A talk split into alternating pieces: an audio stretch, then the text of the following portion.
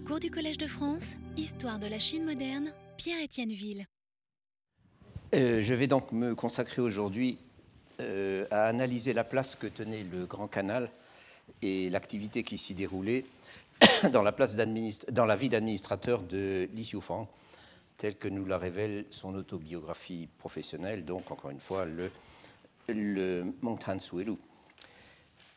Li Xiufang, nous l'avions vu, était, magistrat de la sous-préfecture de Wuchang, dans le nord-ouest du Shandong, euh, nous avons également vu, et, vous pouvez le revoir sur cette carte, bien que Wuchang n'y soit pas, euh, soit pas euh, marqué, mais c'est à l'endroit de la flèche à peu près. Nous avions également vu donc que Wuchang est sur le cours du canal et que c'est une section où le canal se confond avec le cours réaménagé de la rivière Wei. Cette rivière donc rejoint le tracé du canal à la ville de Linqing en fait, à l'intérieur des murs de Linxing, je vous avais montré même une vue euh, ancienne, euh, Linxing qui est la, préfecture secondaire dont dépend euh, Wuchang. Euh, et donc, à partir de là, le canal qui se confond avec la rivière Wei coule vers le nord jusqu'à proximité de la ville de, de Tianjin. Donc, je vous repasse ces vues que nous avions déjà euh, donc celle-ci vous montre euh, plus en détail la localisation de Linqing, euh, la rivière Wei, le Grand Canal, les deux se confondent à partir de là, et Wuchang se trouve ici. Et il faut encore citer, parce qu'on en reparlera plus tard, la ville de Dezhou, qui est la dernière grande ville du Shandong avant de, que le canal entre dans la province métropolitaine. Donc il y avait cette, cette vue, celle-ci plus en, close-up, si je puis dire, euh, avec euh, euh, de nouveau Wucheng, de Zhou et Linxing. Et là, je vous montre une vue que je ne vous avais pas montrée la dernière fois, qui est extraite d'une grande compilation datant de, des années des années 1800, 1700, 1720, 1721 très exactement, qui s'appelle Xing Shui Tian. Et ce nom, il n'est pas dans la feuille que vous avez, je l'ai rajouté après coup. Euh, c'est un titre qui signifie quelque chose comme le miroir doré de l'administration des eaux. Et c'est donc une grande compilation sur toutes les rivières de Chine et leur administration. Et dans ce Xing Shui Tian, vous avez des cartes euh, euh, au début euh, ici, c'est pris sur l'édition originale de 1721 que nous avons à la bibliothèque du collège. Et vous voyez tout de suite la représentation chinoise avec les villes en grand. on pourrait croire que de Linqing, avec le confluent à l'intérieur des murs, à Wucheng et à Xiatin, dont je reparlerai aussi, on peut quasiment s'appeler d'une ville à l'autre tellement ça a l'air proche. En fait, il y a facilement 50 km de l'une à l'autre, euh, mais euh, c'est cette façon de, qui n'est pas sans charme et qui aussi contient beaucoup de renseignements utiles, qui est typique d'une certaine cartographie chinoise. Cette autre euh, vue est, est, tirée de la suite au Xing Shui Tingtian, donc le Xu Xing Shui Tingtian, qui date de 1832, et là c'est en fait c'est une réédition moderne. Et cette carte, euh, si vous faites très attention, va vous troubler car le nord est en bas, le sud est en haut, euh, l'ouest est à droite et l'est est à gauche. Autrement dit, il faut se tordre le cou pour euh, retrouver les orientations des vues précédentes. Mais vous voyez malgré tout très bien le confluent de Linting ici et, donc la, partie de la Wei et du canal qui passe par Wucheng et par Dezhou. Et tout cet ensemble qui semble tellement dense, et en fait, c'est la rivière Wei avec ses affluents qui étaient des toutes petites rivières, euh, et qui arrivaient donc sur la rive euh, euh, ouest du canal. En effet, il faut consulter le, Grand Canal dans sa plus grande partie, c'est-à-dire en fait entre la traversée du, Yangtze et l'arrivée à, la capitale, à Pékin, comme une succession de montées et de descentes. Euh, comme je l'avais dit, la dénivellation n'est pas spectaculaire puisque le point culminant se situe à euh, environ 40 mètres euh, au-dessus du niveau de la mer, au-dessus du niveau du Yangtze, mais qui est pratiquement pareil à cet endroit. mais cette dénivellation posait des problèmes énormes d'ingénierie, de, conception et de réalisation, de maintenance et de fonctionnement.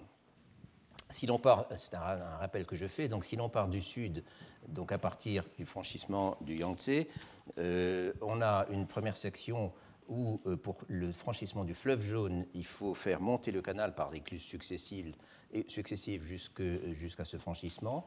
Ensuite, de quoi euh, on a une section qui remonte toujours vers Jining et jusqu'à un endroit qui est indiqué ici et qui s'appelle Nanwang, Nalwang, euh, et, ou qui porte aussi le nom de Feng Shui. Euh, euh, et ça, c'est un nom tout à fait parlant, puisque ça signifie tout simplement le partage des eaux. À cet endroit, en effet, une rivière qui n'est pas représentée sur cette carte, qui s'appelle, ou un ensemble de rivières qui convergent vers, vers Nawang, qui s'appelle la rivière Wen, et qui descend du massif, également invisible sur cette carte, mais considérable, du massif montagneux qui se trouve là, et qui euh, est dominé par le Taishan, c'est-à-dire la montagne sacrée la plus célèbre de Chine. Euh, donc cet ensemble, ce, bassin de la rivière Wen vient alimenter le canal à hauteur de Nanwang, et à partir de ce partage des eaux, le canal, en quelque sorte, redescend. Euh, quand je dis redescend, ça ne veut pas dire avec une pente très forte, mais l'eau s'écoule vers le nord. il rejoint donc la rivière Wei là et il continue dans ce sens jusque au confluent de, des environs de Tianjin, euh, où, euh, euh, où il rejoint l'ensemble de rivières qui, qui, drainent toute la, toute la province métropolitaine, ici. Ce confluent de la rivière Wen à, Nanwang euh, soit dit en passant, a été, euh, a été décrit par plusieurs visiteurs occidentaux. C'était assez spectaculaire, semble-t-il. Il y avait tout un dispositif de bras secondaires euh, et d'écluses qui permettait en effet non seulement d'accueillir les eaux de la Wen et de tout son drainage, mais également de les répartir suivant, je crois, 3 cinquièmes et 2 cinquièmes, ou une proportion comme ça, entre le sud et le nord. Et donc, euh, comme je l'ai dit, euh, on a des descriptions de visiteurs occidentaux dès la fin du XVIIe siècle. Euh, et là-dessus, je vous renvoie à l'étude du père Gandard, parue en 1903 dans les variétés sinologiques, dont je vous ai donné la, référence, et dont je reparlerai d'ailleurs. Donc Gandard cite plusieurs de ces, de visiteurs, y compris un missionnaire qui s'appelait le père Magaillance, dont j'ai beaucoup parlé il y a déjà maintenant un certain nombre d'années et qui avait été en Chine à la fin du XVIIe siècle.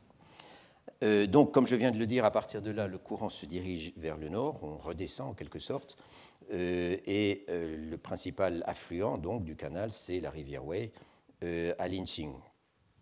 Et arrivé aux environs de Tianjin, qui était une grande garnison sous les Ming et qui est devenue une préfecture au début du XVIIIe siècle, une et ensuite une très très grande ville, euh, tout, le système, euh, tout le système des rivières du Joli converge sur un chenal qui s'appelle le Haihe, c'est-à-dire la rivière de la mer, littéralement, et qui s'écoule dans le golfe du Bohai.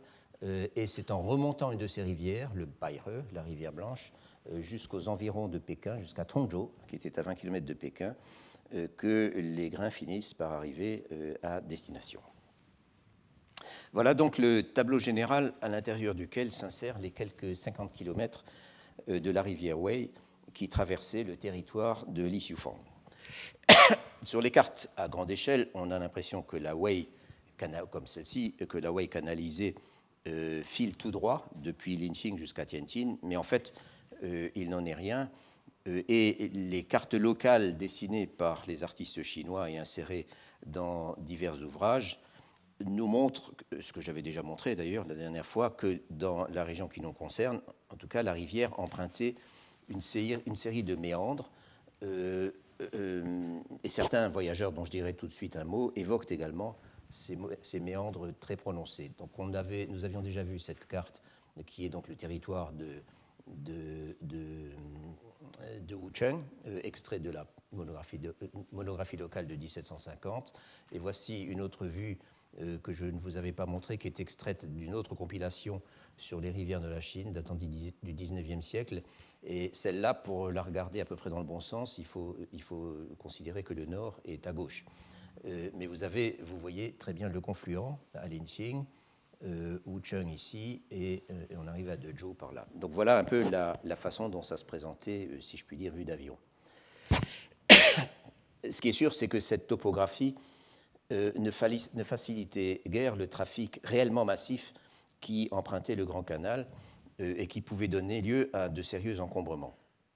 Et je ne parle pas ici des milliers de bateaux qui transportaient le tribut euh, et qui faisaient un aller-retour dans l'année, mais bien de tout le reste.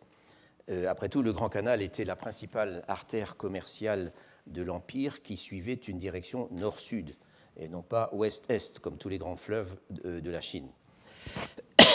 Et c'était la plus fréquentée par les voyageurs. Euh, les descriptions qui mentionnent euh, le nombre infini d'embarcations parcourant le canal euh, ne manquent pas. pour en citer une, il y a deux ans, j'avais examiné le récit autobiographique d'un personnage nommé Chang Jiankui, qui avait quitté Pékin en 1644, très peu de temps, deux semaines en fait, avant que la ville ne tombe aux mains du rebelle Li Zicheng, qui, je le rappelle, devait en être chassé lui-même très peu de temps après par les Mandchous. Et ce texte donc racontait en grand détail les efforts de Chen Zhengkui pour regagner Nankin, euh, où le gouvernement des Ming euh, l'avait envoyé en mission. Et une bonne partie de son odyssée, parce que c'est vraiment une odyssée qu'il décrit, s'est déroulée le long de la section du canal qui nous concerne, c'est-à-dire entre Changzhou, qui euh, qui n'apparaît pas sur cette carte. Changzhou est à peu près ici. C'est une, des préfectures une des, importantes préfectures sur le canal dans la province euh, métropolitaine, donc entre Changzhou et, euh, et Linxing, et même plus, loin jusqu'à Tining. Or, la description que donne euh, Chang Jiankui montre que même dans une période de totale désorganisation et d'anarchie, comme celle dont il parle, 1644 donc, et la zone du canal avait été pendant quelques semaines, les quelques semaines où il y a été, euh, aux mains des fonctionnaires et des, forces armées de Li Zicheng, du rebelle, euh, encore que cela n'exerçait qu'une autorité tout à fait en pointillé. Donc c'était vraiment l'anarchie. Donc même pendant une période comme cela, la navigation continuait, euh, même si elle n'était pas sans danger ni sans obstacle. On trouvait, d'après sa description, une quantité d'embarcations de toute nature, et de toutes dimensions louer pour transporter les marchandises et les voyageurs. Certains personnages officiels continuaient de naviguer sur de véritables palais flottants. Euh, il y avait des embouteillages aux écluses, etc. etc. Ceci, donc, ce texte de Chen Zhengkui, ce n'est qu'un exemple euh, sur lequel je suis tombé un peu par hasard et que d'ailleurs personne ne semble avoir relevé jusqu'ici. Mais je le cite parce que c'est un exemple intéressant en raison des circonstances un peu spéciales qu'il décrit. Cela dit, il existe aussi un nombre non négligeable de témoignages occidentaux, ceux donc de certains missionnaires et surtout ceux de plusieurs ambassades occidentales qui, ont été qui avaient été renvoyés de Pékin à Canton par ce trajet. L'étude du, père Gandard, que je mentionnais euh, à l'instant, cite quelques-uns de ces témoignages. Euh, mais elle est également intéressante par la description contemporaine qu'elle donne de l'état du canal et de son utilisation. Et quand je dis contemporaine, ça veut dire euh, en gros pendant le dernier quart du XIXe siècle, quand Gandard lui-même a circulé sur le canal et, puis cite euh, les, témoignages de quelques-uns de ses collègues. Donc le, dernier quart du XIXe siècle. Autrement dit, autrement dit, une époque où le canal fonctionnait seulement à une fraction de son ancienne capacité, en tout cas en ce qui concernait le transport du tribut en grains, mais à une époque où il servait quand même beaucoup euh, pour le transport des voyageurs et des marchandises, sans parler de tous les fonctionnaires, tous les agents de l'administration, les candidats aux examens euh, et autres personnalités officielles qui circulaient entre la capitale, la vallée du Yangtze et les provinces du sud-est et du sud, et qui toutes euh, empruntaient le canal. Je veux dire que, à l'époque dont parle Gandard, la concurrence des transports maritimes modernes qui existaient déjà euh, le long de la côte chinoise était encore limitée et bien sûr que la concurrence du chemin de fer n'existait pas encore. En revanche, pour les voyageurs en tout cas, il y avait une alternative au canal, c'était tout simplement la route terrestre qui longeait euh, le Grand Canal, euh, où l'on circulait dans des chars attelés de mules. C'était beaucoup moins confortable, mais c'était un peu plus rapide et surtout c'était moins coûteux. Nous explique Gandard avec quelques détails. Mais pour quiconque préfère la navigation, ajoute encore le même, il y a, et là je cite son texte tout simplement, il y a des barques allouées pour tous les goûts et pour toutes les bourses, grandes et petites, riches et pauvres. Vous aimez la solitude Prenez une barque pour vous seul. Elle ne vous coûtera pas un millier de sapèques pour toute la journée. La batelière vous offrira son riz et ses herbes, moyennant 33 sapèques par repas, et vous cuira aussi vos propres provisions. Si vous voulez y passer la nuit, étendez votre lit et vous dormirez bien tranquille. Vous préférez voyager en compagnie Montez sur cette barque diligence. Tout le monde y peut prendre place à raison d'une sapèque par lit. Autrement dit, tous les 500 mètres, on paie une sapèque. Vous avez des marchandises Cherchez l'embarcation qui vous convient. Assurément, vous la trouverez. Et il ajoute, encore, en concluant ce paragraphe, débarque sur le canal impérial, on en compterait par centaines de mille. Si aux embarcations de transport on ajoute celles des pêcheurs et autres petites gens qui vivent sur le canal, on arrivera à un chiffre dont rien ne donne l'idée dans les contrées d'Europe. Je parlais, tout à l'heure des ambassades européennes qui ont circulé sur le canal. La plus célèbre est sans nul doute possible celle de Lord Macartney, envoyé en Chine par la couronne britannique en 1792 pour essayer d'obtenir de l'empereur Tianlong euh, l'établissement de relations diplomatiques et la liberté du commerce. L'ambassade McCartney a été reçue en audience à Zhehe, c'est-à-dire la, la, résidence d'été des empereurs euh, mandchous, située en Mongolie intérieure, au nord de la Grande Muraille. Et comme chacun sait, non seulement McCartney n'a rien obtenu, mais il a été aussitôt renvoyé vers le sud pour retrouver ses navires euh, et regagner son pays avec interdiction de s'attarder. McCartney et sa suite, étaient d'abord revenus depuis Jure à Pékin, et à Pékin, donc, on les a, ou à côté de Pékin, on les a mis sur des bateaux pour parcourir sous, sous bonne escorte la totalité du Grand Canal jusqu'à Hangzhou, qui en était l'extrémité sud, à Hangzhou où ils étaient supposés retrouver, ou à proximité, disons, euh, sur la côte du Zhejiang, où les ambassadeurs, ou l'ambassadeur et sa suite, l'ambassadeur et sa suite étaient supposés retrouver l'escadre britannique. Euh, malheureusement, l'escadre était repartie entre-temps, euh, en ne laissant en arrière qu'un seul vaisseau, et celui-ci n'avait pu prendre que les bagages les plus encombrants de l'ambassade, et l'ambassade avait été obligée de poursuivre par l'intérieur euh, jusqu'à Canton. En tout cas, la partie du voyage sur le Grand Canal qui nous intéresse ici s'est déroulée très exactement du 10 octobre au 10 novembre 1793 des flots de littérature ont été consacrés à l'ambassade McCartney. Et pour me limiter à ce qui est paru en français, et qui n'est qu'une minuscule fraction du total, on y compte plusieurs forts volumes dont vous avez peut-être entendu parler, euh, publiés par le regretté Alain Perfit. On peut penser ce qu'on veut des théories de M. Perfit sur l'empire immobile et sur le choc des civilisations ou sur l'occasion manquée par les Chinois, d'après lui, de devenir justement civilisés, c'est-à-dire occidentalisé en répondant positivement aux demandes de McCartney. Mais il faut lui savoir gré d'avoir fait compiler, par la nombreuse équipe qu'il faisait travailler pour lui, les journaux tenus par plusieurs membres de l'ambassade McCartney. C'est-à-dire qu'il nous fait suivre euh, jour par jour la progression du convoi en citant en parallèle des extraits des dix journaux et, et aussi de quelques autres sources. Il s'agit donc euh, en l'occurrence du deuxième volume d'un diptyque intitulé Un choc de culture, culture au pluriel bien sûr, euh, ce deuxième volume étant consacré à ce que Perfit appelle le regard des Anglais, paru en 1998 chez Fayard. Et il faut aussi savoir gré à M. Perfit d'avoir associé à ce travail quelques-uns de mes jeunes collègues sinologues euh, qui ont réussi à identifier divers termes et toponymes chinois dont la transcription dans les sources britanniques est difficilement compréhensible. À vrai dire, un certain nombre de termes, pas tous, euh, mais pas tous, car certains sont réellement irrécupérables.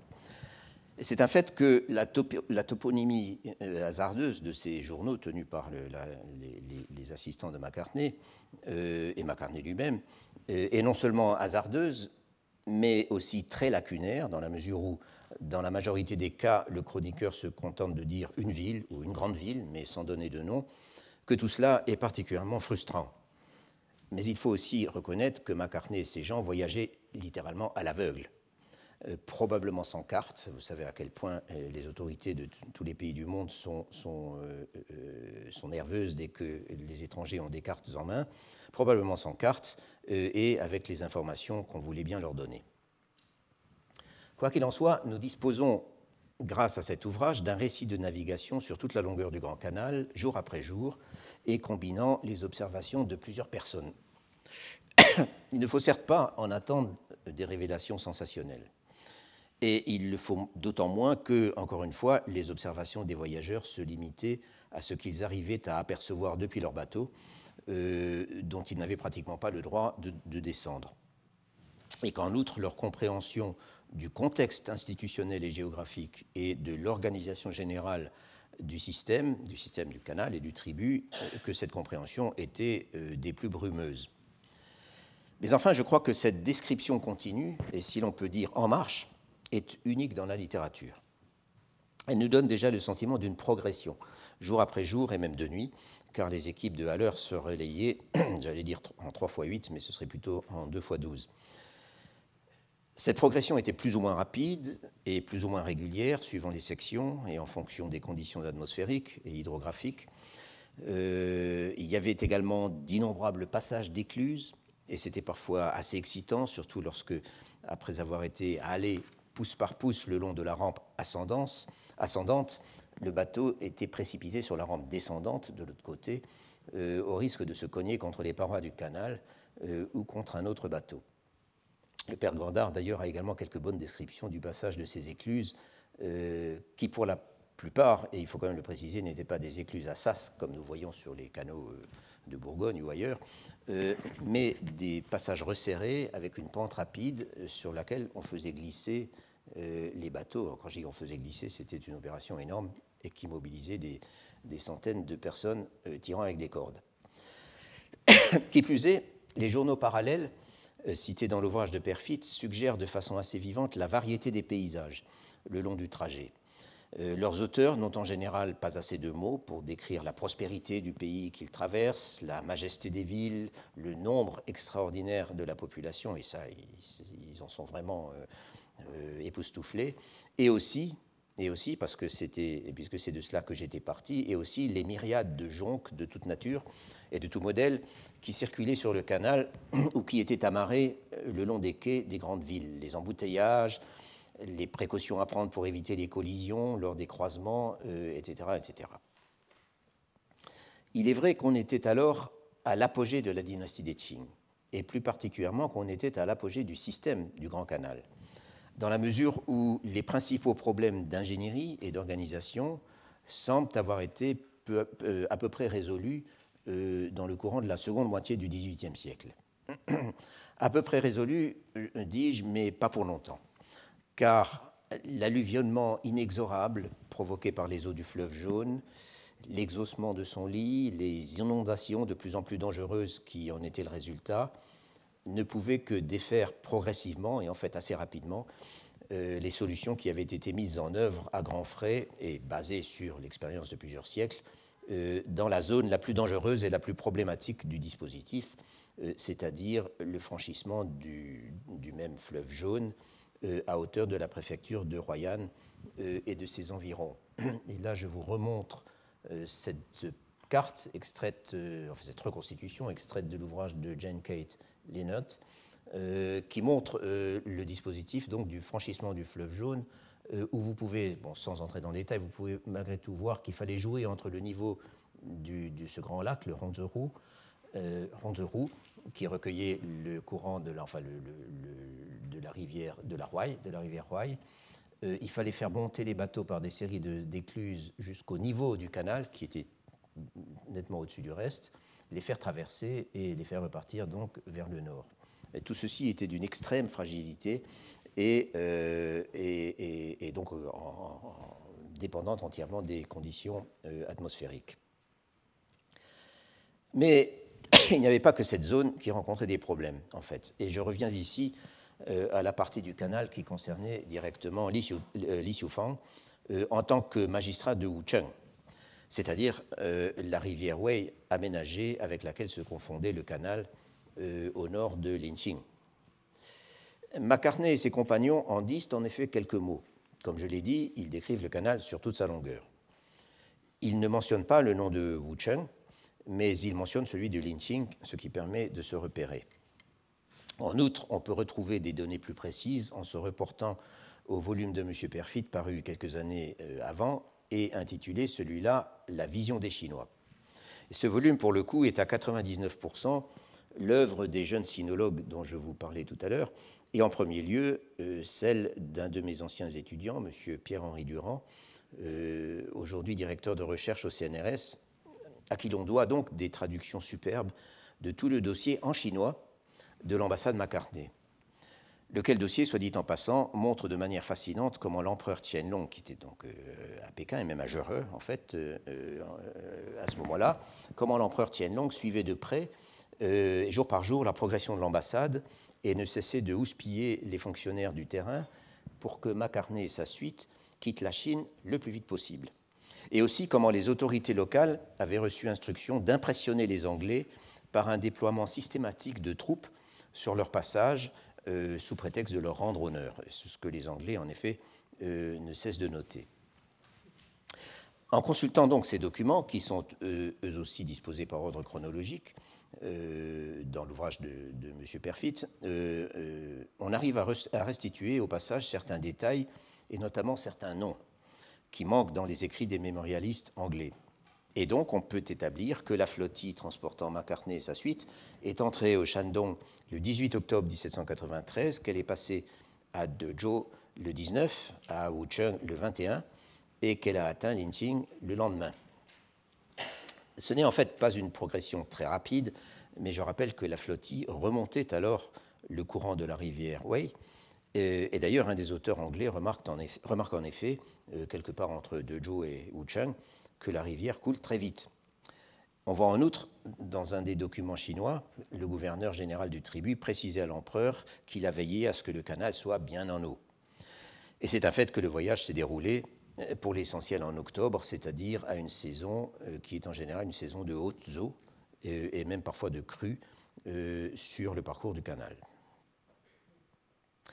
Que notent à part cela les mémorialistes anglais pendant ces quelques jours? À vrai dire, pas grand-chose. D'abord, il note que le, le, pays traversé est très aride, ce qui contraste fortement avec ce qu'ils avaient vu plus au nord et qui contraste aussi bien avec ce qu'ils verront à nouveau euh, après avoir passé Dongchang plus au sud. Ensuite, il note qu'il y a beaucoup de plantations de tabac. Je, vous cite tout ce qu'ils disent. Euh, qu'il y a beaucoup de plantations de tabac et que tout le monde fume en Chine, y compris les enfants ça, c'était une habitude qui avait commencé à se répandre à partir de la transition entre les deux dynasties. Du côté de Linqing, ce sont plutôt les plantations de coton qui les impressionnent. Ils sont également frappés par la sinuosité de la rivière dans cette section, donc ce, dont nous avons parlé tout à l'heure. Euh, le fleuve serpente comme nous ne l'avons jamais vu serpenter, remarque l'un d'entre eux, qui n'est autre que George Thomas Stanton, qui était alors âgé d'une douzaine d'années et qui était le page de l'ambassadeur. Il était le fils de l'adjoint de, de, McCartney et, son rôle c'était un peu d'être le page de l'ambassadeur. Et, il faut ajouter que le petit Staunton deviendra plus tard une autorité sur la Chine, qu'il sera aussi le premier traducteur du code pénal chinois. Et on peut ajouter, détail intéressant, et je pense que peut-être a-t-il été le seul, on peut ajouter qu'il refera le trajet du Grand Canal en 1816 euh, avec une autre ambassade, une autre ambassade britannique euh, tout aussi infructueuse. Et donc les mémorialistes ne parlent, euh, parlent de tout ça. ce qui est à noter aussi, c'est qu'ils ne parlent pas de passage d'écluse, alors qu'ils le mentionnent très souvent sur les autres sections, ce, qui semble, ce que semble confirmer le texte de Li Xiufang. et d'ailleurs, la présence ou l'absence d'écluse, c'est-à-dire d'écluse en travers du canal de passage par caisson, sur cette section euh, pourrait être vérifié sur d'autres sources plus précises, mais je ne l'ai pas fait. En tout cas, euh, aucune des sources que j'ai vues n'en parle.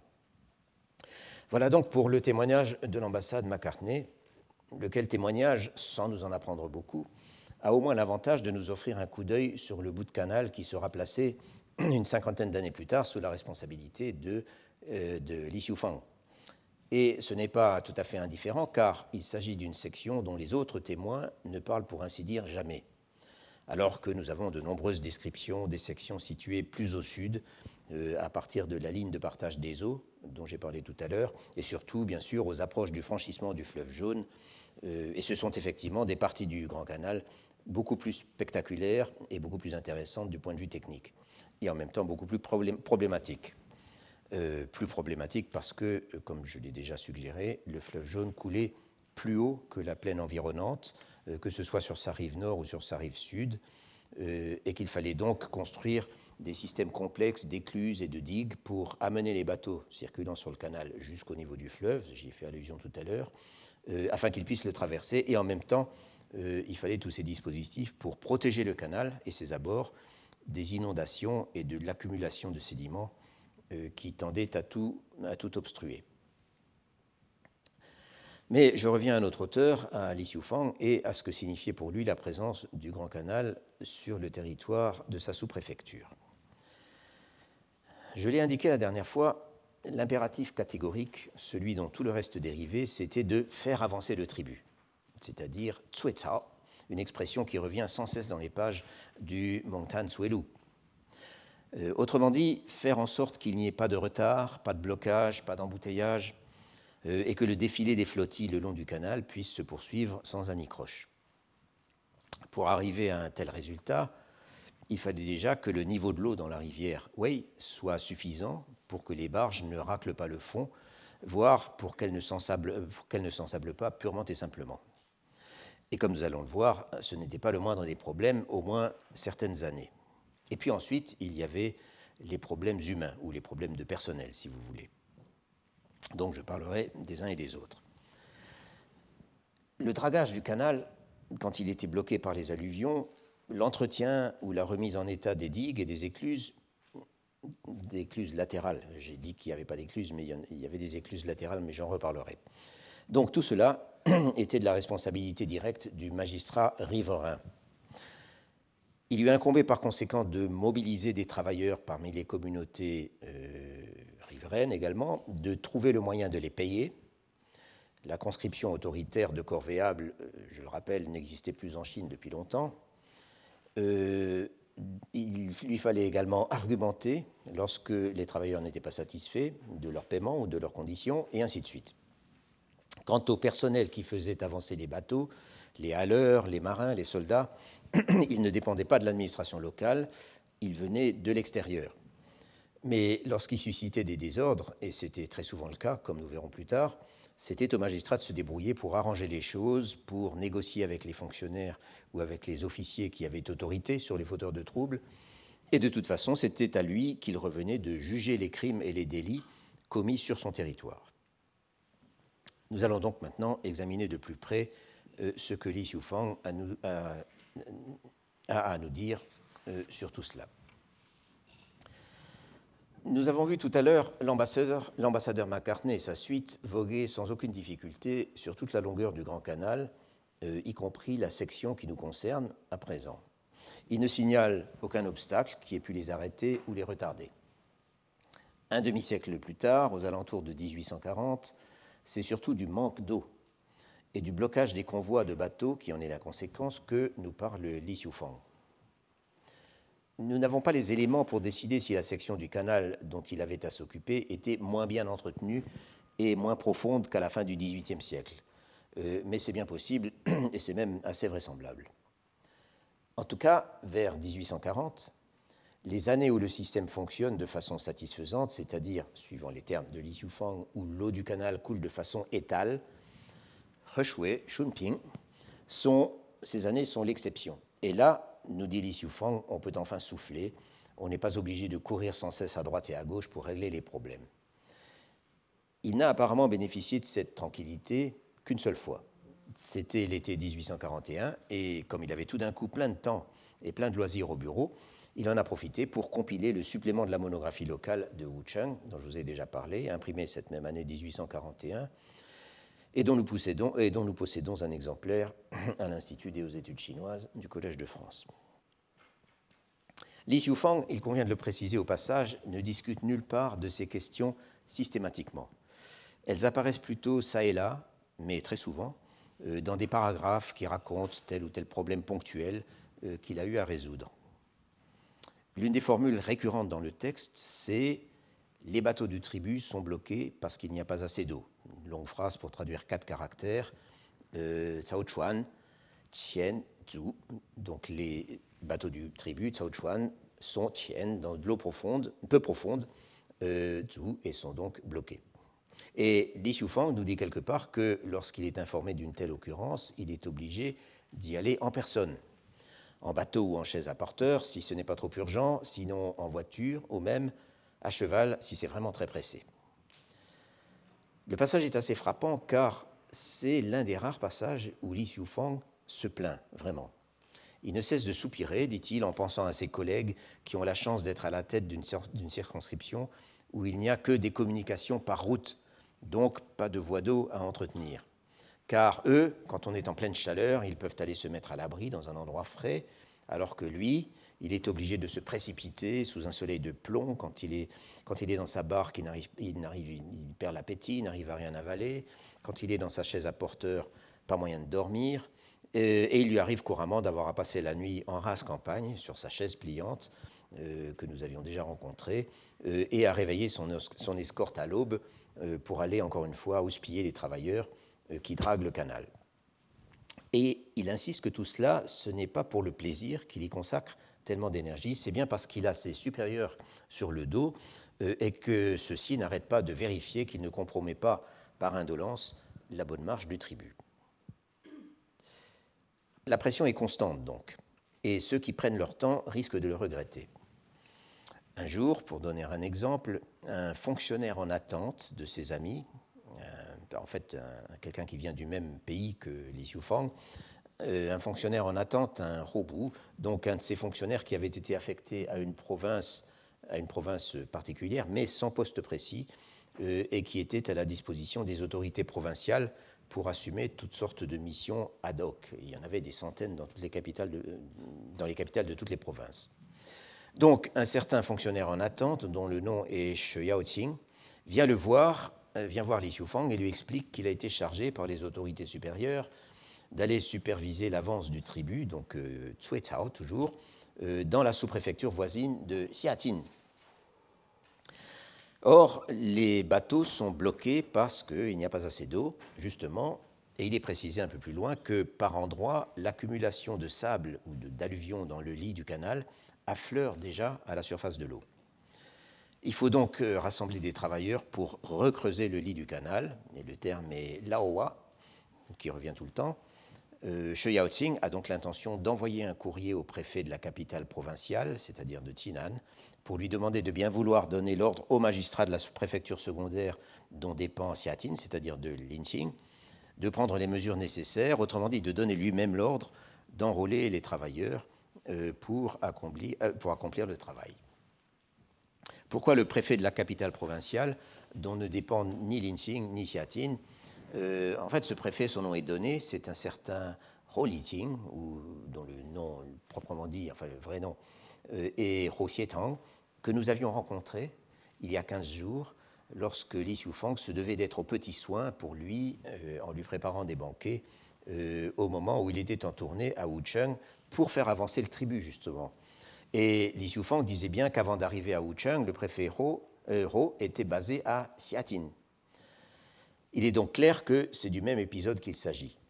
Shi Yaoqing, l'ami de Li Xiufang dont nous sommes en train de parler, a été envoyé pour assister le préfet Ho dans ses efforts pour faire avancer le tribut sur la partie du canal dépendant de Xiatin, juste au sud de Wucheng.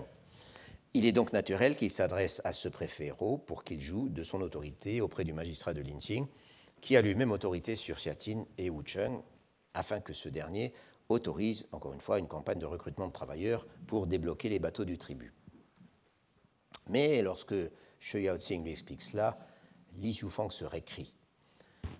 Les bateaux sont bloqués depuis hier, dit-il. Le délai autorisé pour les faire passer est très serré. Les autorités vous ont envoyé parce qu'elles n'ont pas confiance dans la capacité du magistrat de Xiatin à régler lui-même le problème. Si vous passez par la voie hiérarchique, il va falloir au minimum trois jours avant que le travail puisse démarrer. Les autorités considéreront que vous n'avez pas rempli votre mission et vous allez avoir des ennuis. Il lui conseille donc de se rendre sans attendre sur la rive du canal avec quelques dizaines de, ligateurs, de ligatures de monnaie qui paiera de sa propre poche, d'annoncer aux riverains que ceux qui viendront aider à creuser le banc de sable qui empêche les bateaux d'avancer seront payés 10 sapecs par panier de sable enlevé, et c'est un prix assez élevé, mais j'y reviendrai. Euh, et on peut être sûr que l'appât du gain immédiat ajoute Li Xiufang, sera beaucoup plus efficace qu'un ordre émanant d'en haut. Les bateaux pourront repartir tout de suite, la population et les travailleurs chanteront les louanges du bon magistrat ou du bon envoyé spécial euh, Yao pour son efficacité et pour son désintéressement, il est arrivé avec son propre argent. Les fonctionnaires chargés de faire avancer le tribut en amont seront ravis de savoir que la voie est dégagée et parleront de lui avec éloge, et il ne faudra que quelques jours pour que les autorités de la province soient mises au courant et que Yao-Tsing soit considéré comme un fonctionnaire efficace, un Gan Yuan, avec un bel avenir devant lui. Comprenons avec de nouvelles missions qui le repéreront largement des quelques ligatures qu'il aura investies au départ. Et c'est donc ce que fait euh, Xu Yaoqing avec un plein succès, suppose-t-on. Le soir même, le préfet Ho fait son apparition à Wucheng. Li Xiufang lui offre un banquet, c'est donc ce que nous avions vu il y a 15 jours, et il en profite pour lui glisser un mot de l'affaire. Et c'est lui, Li Xiufang, qui recueille les louanges du préfet et qui va devenir un de ses protégés. Autrement dit, faire avancer le tribut peut être bon pour faire avancer sa carrière. Mais cela n'empêche que c'est surtout une source d'ennui et de difficultés sans fin. Et ces difficultés, Li Xiufang les détaille de façon un peu plus technique dans l'entrée qui fait suite à l'anecdote que je viens de raconter, où il commence par s'exclamer que le plus gros problème à Wucheng, c'est la rivière Wei, le Grand Canal donc. D'ailleurs, dans un autre, un autre endroit, il dit que les soucis à Wucheng, c'est 80% la rivière, 20% les hommes. En fait, comme on va le voir, les problèmes techniques sont indissolublement liés aux problèmes, comme nous dirions, de gestion des ressources humaines, quoique ce terme un peu aseptisé ne convienne pas vraiment à l'univers violent du Grand Canal, et au-delà, aux problèmes d'organisation proprement bureaucratique. Mais d'abord, la rivière Wei. Ou bien elle est en crue, ou elle est à sec. Quand elle est en crue, elle bat violemment les berges et submerge les digues, et l'on risque toujours que celles-ci lâchent quelque part. Et les bateaux qui montent vers le nord, en suivant le courant donc, doivent alors être non pas remorqués, mais retenus par les haleurs afin de prévenir des accidents. Quand en revanche le courant est insuffisant, les nouvelles alluvions viennent s'accumuler sur les hauts fonds préexistants. C'est ainsi en tout cas que je comprends la formule Sinu, Goutienne. Sinu, donc c'est les nouvelles alluvions, et Goutienne, c'est les anciens, anciens emplacements peu profonds.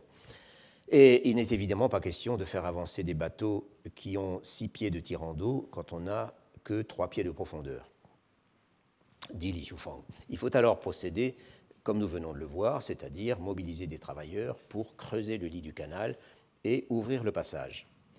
Et même quand on a réussi à faire passer un bateau, dit-il, il, n'est pas rare que le suivant se retrouve à son tour bloqué. Et tout cela, lui expliquent les habitants locaux, vient de la nature beaucoup trop meuble du terrain dans la région. En l'absence de courant suffisant, le sable se dépose de nouveau sur le fond dès qu'on l'a remué. C'est donc le problème classique et le problème dont le fleuve jaune, dans la traversée de la Grande Plaine du Nord, constitue bien sûr l'exemple canonique le manque de vélocité du courant accélère l'alluvionnement. Un autre problème classique partout en Chine du Nord, c'est la friabilité des rives, l'érosion qui les ronge, la pluie qui fait ruisseler les matériaux euh, dans le courant et les risques de brèche en période de crue. Li Xiufang décrit une de ces alertes qui, comme d'habitude, se produit à un endroit où on ne l'attendait pas. Il s'agit en l'occurrence d'une localité appelée Recitier, donc le village à l'ouest du fleuve, euh, qu'on voit en fait sur cette représentation de la monographie locale. Recitier est ici, donc de l'autre côté du canal, euh, plus ou moins à la même hauteur que la ville sous-préfectorale.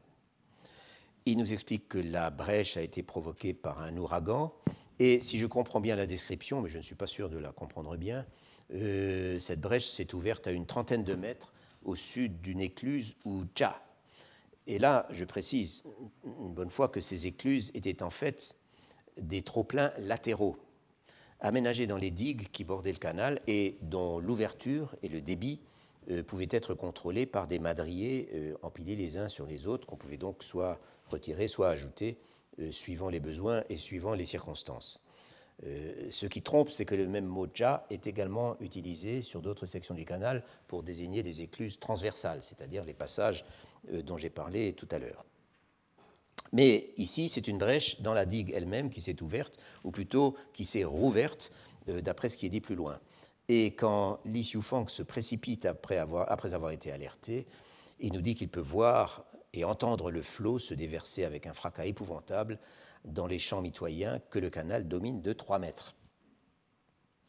Il acquiert donc d'un jang, et un jang fait 3 mètres. Il acquiert donc de de toute urgence les matériaux nécessaires pour boucher la brèche, et les paysans dont les terres sont inondées accourent pour participer au travail. La brèche est fermée en deux jours, mais elle lâche aussitôt. Et cette fois, on ne s'en tire qu'en mobilisant un reting, nous dit le texte, pour diriger les travaux. Un reting, littéralement reting, c'est le bureau, mais ça désigne également, comme toujours en chinois, euh, ça peut désigner également le responsable du bureau. Et un reting, donc, c'est apparemment un fonctionnaire subalterne qui assurait la police des rivières, ou d'après certaines sources, c'était euh, aussi et même principalement un responsable des taxes qui étaient levées sur la pêche. En tout cas, d'après le commis chargé des travaux publics à Wucheng, d'après ce qu'il explique à, à Li Xiufang, ces gens-là savent ce que c'est qu'une digue, alors que les paysans n'y connaissent rien. Et cette fois, en effet, la brèche est réparée pour de bon et en trois jours. Et en trois jours.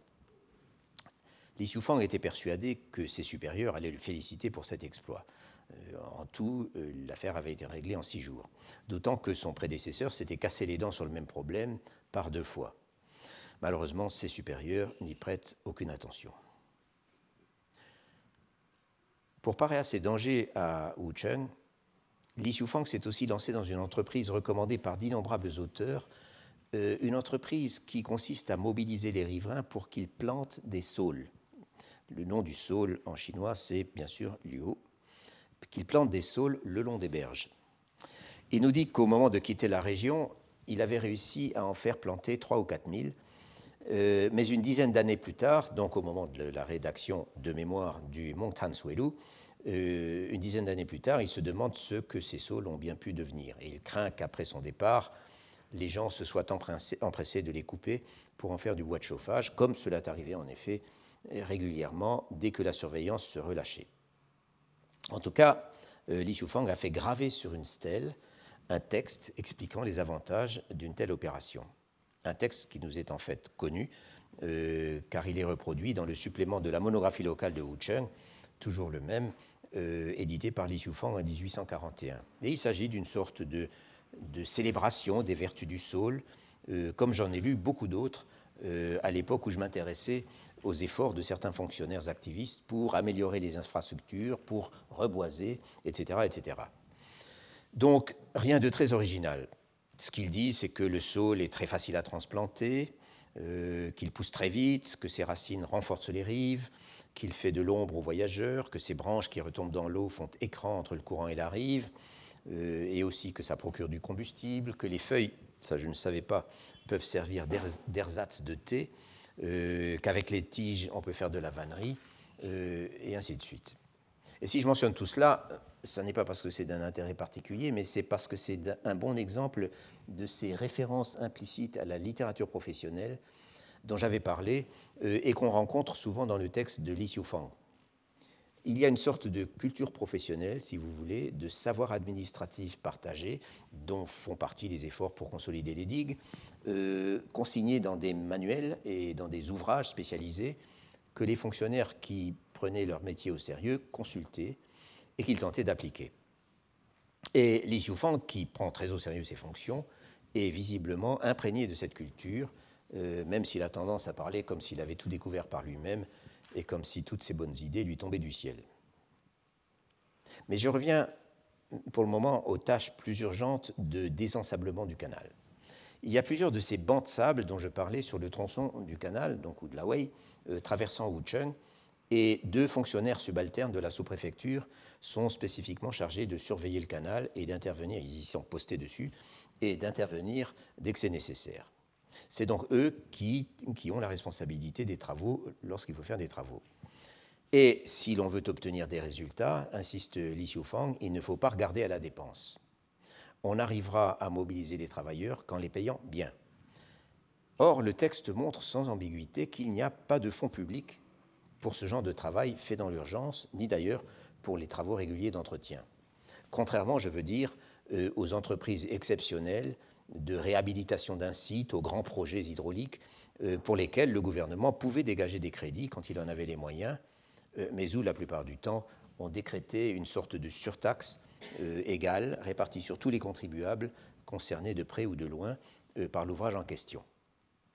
Ici, si l'on veut avoir des gens pour faire le travail, c'est au magistrat de se débrouiller pour trouver l'argent et, si nécessaire, de payer de sa propre poche. Li Xiufang cite les montants euh, qui, d'après lui, devraient être suffisamment incitatifs. Il appelle cela, ces, paiements, il les appelle des indemnités pour la nourriture. Ce ne sont pas vraiment des salaires. D'après lui, une ou deux sapèques par panier de terre lorsqu'il n'y a pas d'urgence, c'est-à-dire pour l'entretien courant, cinq sapèques lorsque les bateaux du tribut arrivent sur le territoire de la sous-préfecture, et 10 sapèques, 10 sapèques par panier de terre euh, remué, donc, euh, lorsqu'il faut décoincer les bateaux d'urgence, comme dans l'exemple que j'ai mentionné tout à l'heure. Et il rapporte un incident au cours duquel le frère d'un notable, d'un licencié, est venu mettre la pagaille sur un chantier en amenant ses propres travailleurs, en jouant au contremaître en quelque sorte, alors que, en tant que membre d'une famille euh, académique, il n'en avait pas le droit. Donc en amenant ses propres travailleurs et en revendiquant hautement des salaires doubles pour eux. Il avait injurié le fonctionnaire subalterne qui était en charge du chantier et qui ne savait pas à qui il avait affaire, euh, et qui avait fini par le faire bastonner. D'où plainte du grand frère licencié auprès des autorités, etc. etc. Peu importe les détails, sauf celui-ci, lorsqu'il essaye d'arranger l'affaire avec le magistrat de Linqing, son supérieur, qui a bien sûr été saisi par le licencié furieux qu'on ait traité de la sorte son petit frère, Li remarque au passage que les indemnités versées aux travailleurs ont été payées sur son propre salaire. L'expression qu'il emploie, comme toujours dans ces circonstances, sous les Qing en tout cas, c'est j'ai spécialement contribué sur mon indemnité d'intégrité euh, pour euh, distribuer cet argent et pour aider les travailleurs.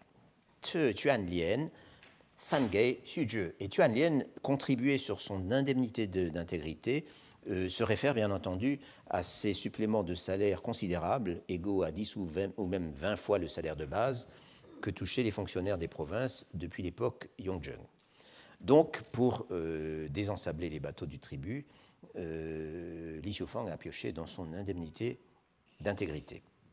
Autrement dit, il ne s'agit pas d'une rétribution réglementaire euh, pour les travailleurs, mais d'une mesure de bienfaisance, une mesure de bienfaisance sans laquelle il est inutile de le préciser, personne ne bougerait.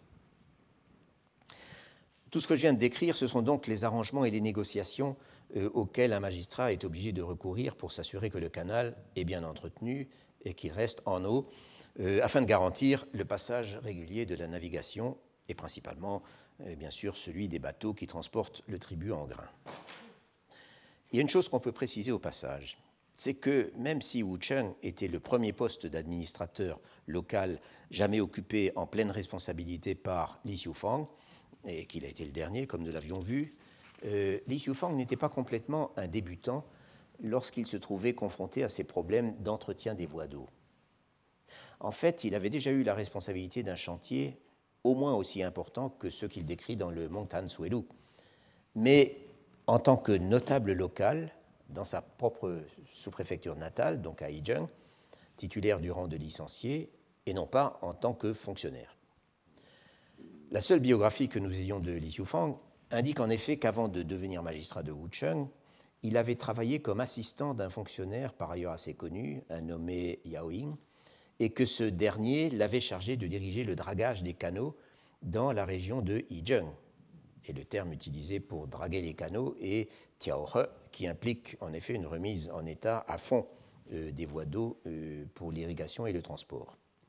Or, nous savons qu'entre 1835 et 1837 environ, ce Yao Ying était en charge de la fonction importante de commissaire au transport du sel dans la région du Huainan.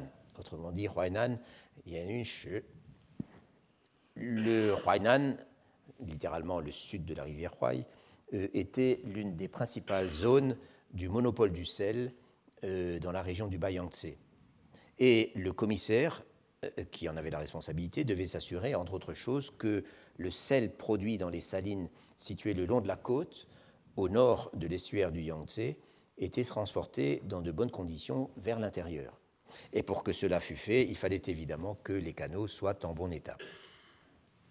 le siège, euh, le siège de l'administration, donc je vous montre quand même, je localise, les salines se trouvaient le long de la côte dans cette région appelée le, le Redon, c'est-à-dire l'est du canal.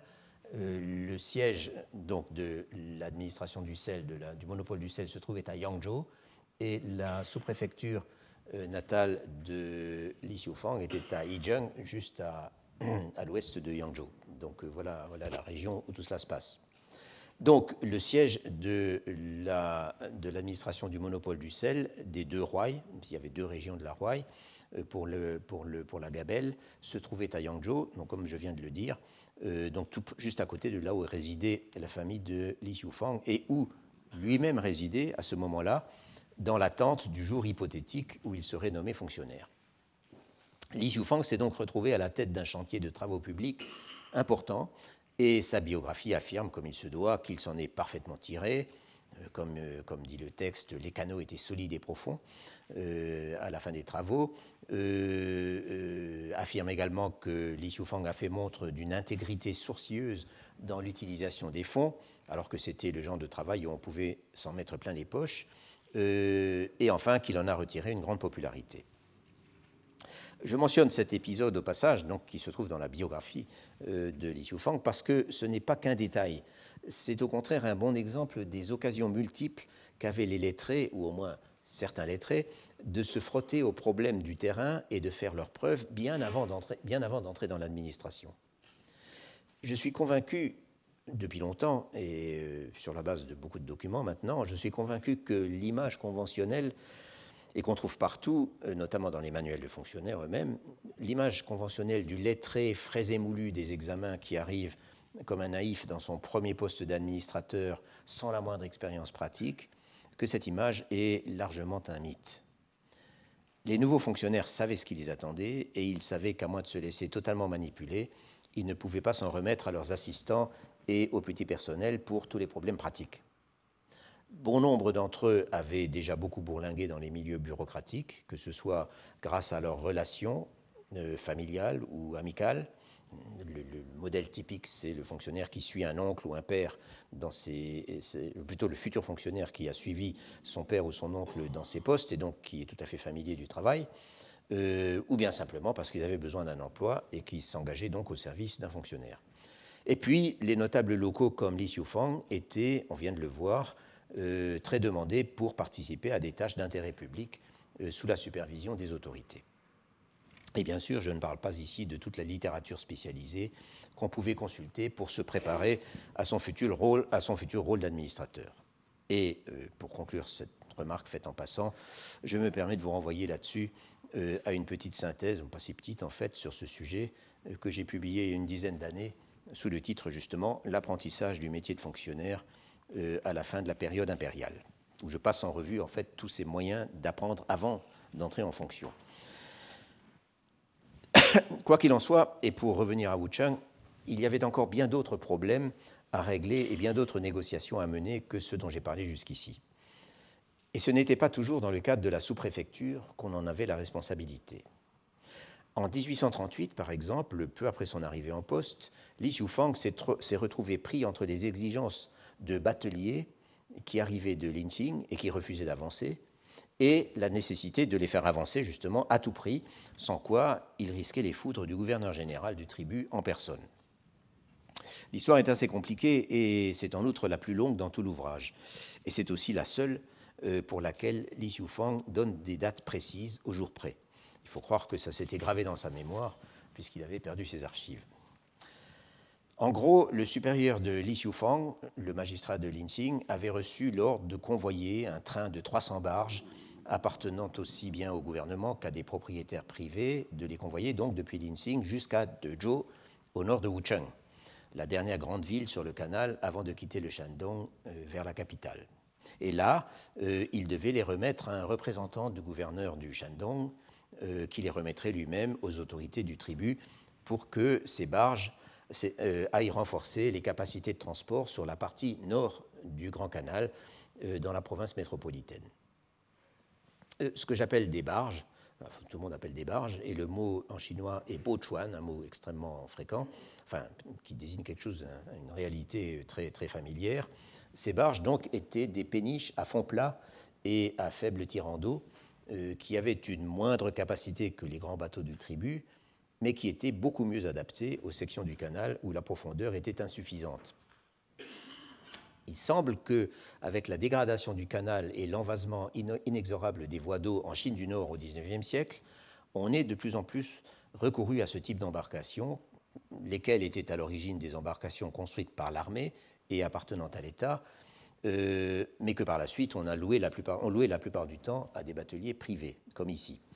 Euh, qu'on y a recouru donc de plus en plus pour y transborder le grain et le faire passer là où les gros bateaux risquaient d'être bloqués à moins qu'on procède à cette opération de transbordement euh, pour faire repartir les bateaux du tribut proprement dit, les gros bateaux, vers le sud le plus vite possible.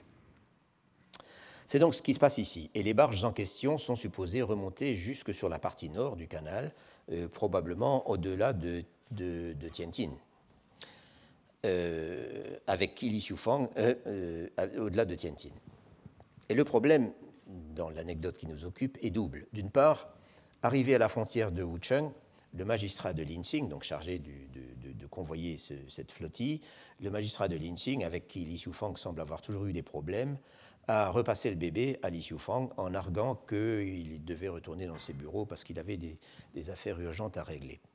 En réalité, on découvre un peu plus tard euh, qu'il y avait eu un gros incident euh, entre le magistrat et les bateliers privés, donc les, propriétaires privés des, barges.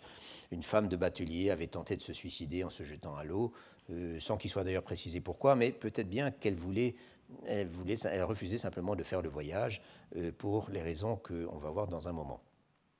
Et ça avait été le tumulte. Du coup, euh, le magistrat de Linsing euh, s'était débarrassé des bateliers en leur remettant une promesse écrite comme quoi il n'aurait pas à aller plus loin que deux Zhou.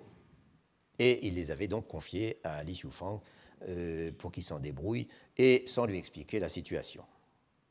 Premier problème. Et la deuxième partie du problème, c'est qu'en effet, les bateliers refusent non seulement d'aller jusqu'à Dezhou, c'est-à-dire de quitter le Shandong, mais tout simplement, ils refusent d'avancer. Et le prétexte, c'est que l'année précédente, ils ont été bloqués sur le canal au nord, donc euh, dans la région métropolitaine, et ont été obligés de démolir leurs bateaux et d'en vendre les planches pour avoir les moyens de rentrer chez eux. Ils, n'en veulent plus et ils font donc quasiment du surplace quand ils ne reculent pas, euh, c'est-à-dire que sans faire exactement la grève, euh, il n'amarre qu'un seul à l'heure à un train de trois bateaux, et le l'heure évidemment avance de 50 cm et recule d'un mètre. Li Xiufang est catastrophé. Le gouverneur général du tribut et tous les autres sont un peu plus au nord à Dezhou et ils attendent impatiemment de prendre livraison des barges. Que faire? Alors il bluffe. Il fait croire au batelier que le magistrat de Linqing, lui a, son supérieur donc, lui a confié la mission d'aller supplier le gouverneur général du tribut, qui se trouve à Dezhou, euh, de les laisser rentrer chez eux une fois parvenus à Dezhou, euh, ceci en compensation des difficultés de l'an dernier. Il ne sait pas encore que le magistrat de Linsing leur a fait la même promesse, mais sans en avoir l'autorité, alors qu'ici, il s'agit de s'adresser directement au responsable suprême du transport du tribut. Le convoi redémarre donc, et même à toute vitesse, euh, et quand ils arrivent à Dezhou, Li Xiufang part à la recherche du bateau du, gouverneur général pour lui présenter la supplique. Mais on lui annonce que le gouverneur général est déjà reparti.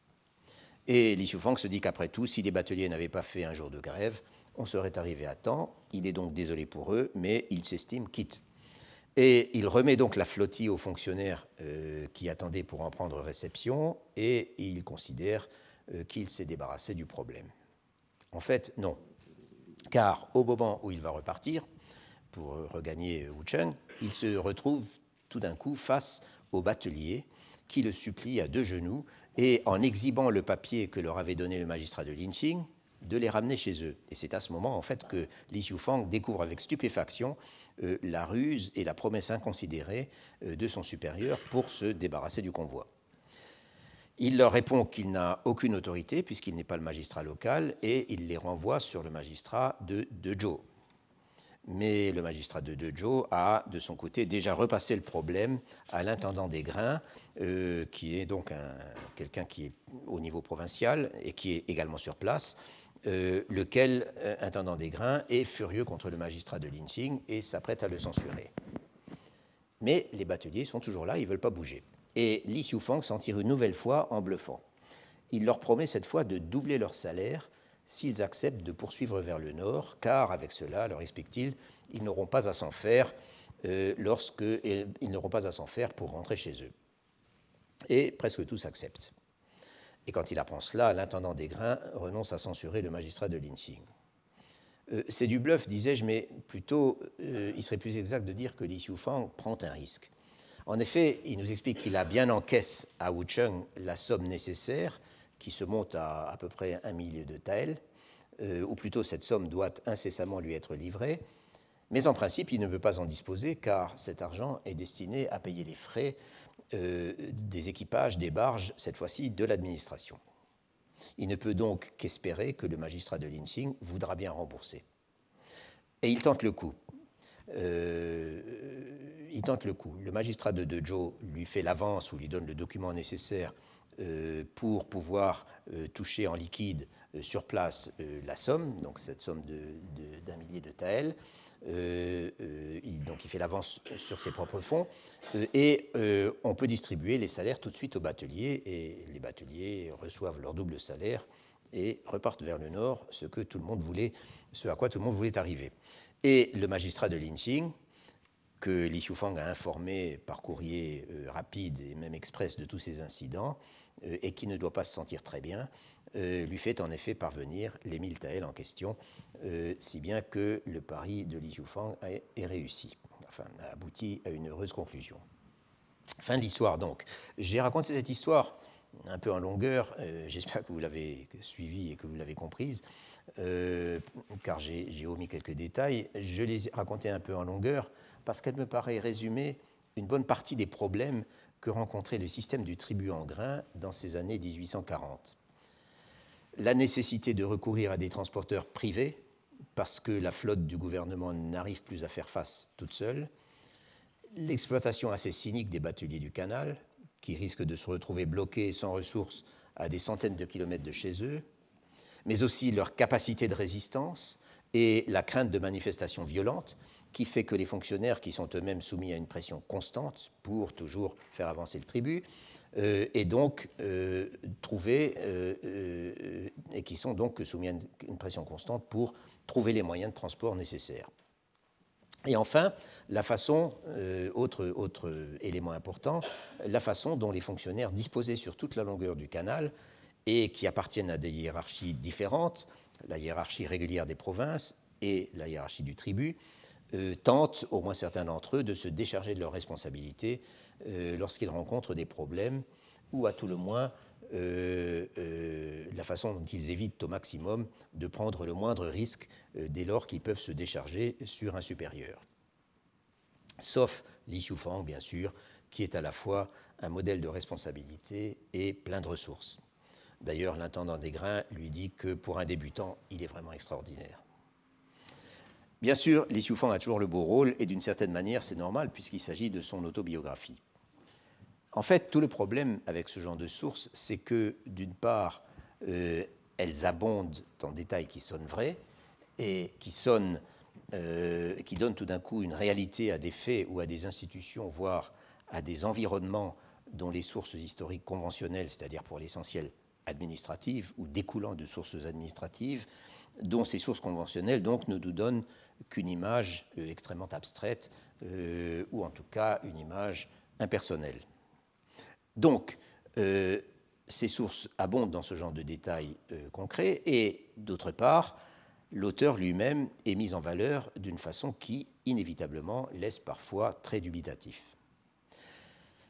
Comme un modèle d'intégrité, de lucidité d'intelligence dans un milieu où ces qualités n'apparaissent pas très fréquentes, si vous voulez. À cet égard, l'autobiographie professionnelle euh, à qui Li Xiufang me fait le plus penser, bien que les deux auteurs aient des styles assez différents et qu'ils soient passés par des expériences assez différentes, c'est celle de Gautinga, donc ces pérégrinations d'un fonctionnaire dont je vous ai déjà parlé et dont je vous reparlerai peut-être, mais comme je vois les semaines passer, je ne suis pas sûr de pouvoir le faire, car il y a d'autres choses dont je voudrais parler. Mais il en existe d'autres du même genre, et notamment, je pense à ces collections euh, de cas judiciaires racontés à la, première personne euh, que je suis en train de lire euh, au séminaire du jeudi. Mais je n'en ai pas encore fini avec Li Xiufang et le monde difficile du Grand Canal et de ses utilisateurs. Difficile et souvent brutal. Et le magistrat local, qui est Li Xiufang, se retrouve à plusieurs reprises à arbitrer des conflits dont il ne sait pas trop comment se sortir.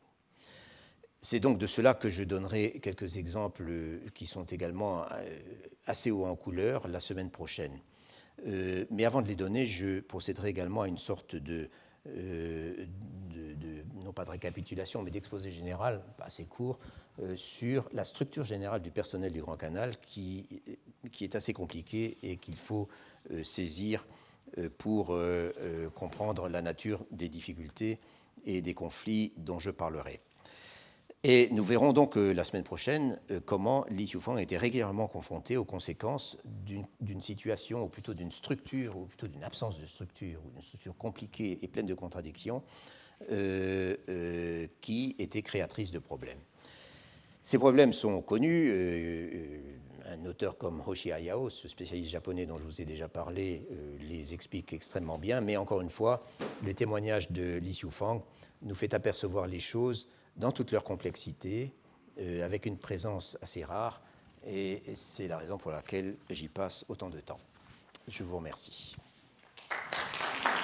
Retrouvez tous les contenus du Collège de France sur www.colège-2-france.fr.